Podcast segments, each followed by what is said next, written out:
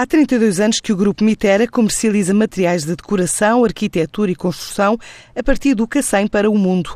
Revela Pedro Machado, diretor-geral da empresa. Primeiro numa área mais restrita ao nível de produtos para industriais e depois foi alargando a sua atividade para a área ligada a produtos para construção e arquitetura.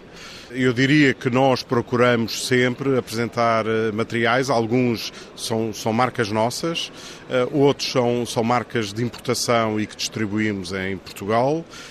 E aquilo que procuramos são sempre produtos diferentes, inova inovadores uh, e que muitas vezes não se encontram no mercado uh, grandes alternativas. Europa, Ásia e América são destinos principais dos produtos fabricados pela Miter em Portugal, sendo que também importa materiais de outras partes do mundo. Alguns produtos são exclusivamente para o mercado português, portanto são, correspondem àqueles que nós somos importadores e outros que são marcas nossas, nós fazemos também a exportação uh, para diversos países. É? Quais são os principais? Bom, uh, no caso da Tecnodec, é uma das empresas do grupo, exportamos um pouco para todo o mundo, tanto Europa, claro, por proximidade, mas também Médio Oriente, Ásia, Américas, Norte, América do Sul. A Mitera conta também com um parceiro no Porto e fala de crescimentos no mercado externo e interno. Bom, nós passamos por um período de crise, todos sabemos, não é? O certo é que conseguimos, uh, os produtos que exportávamos,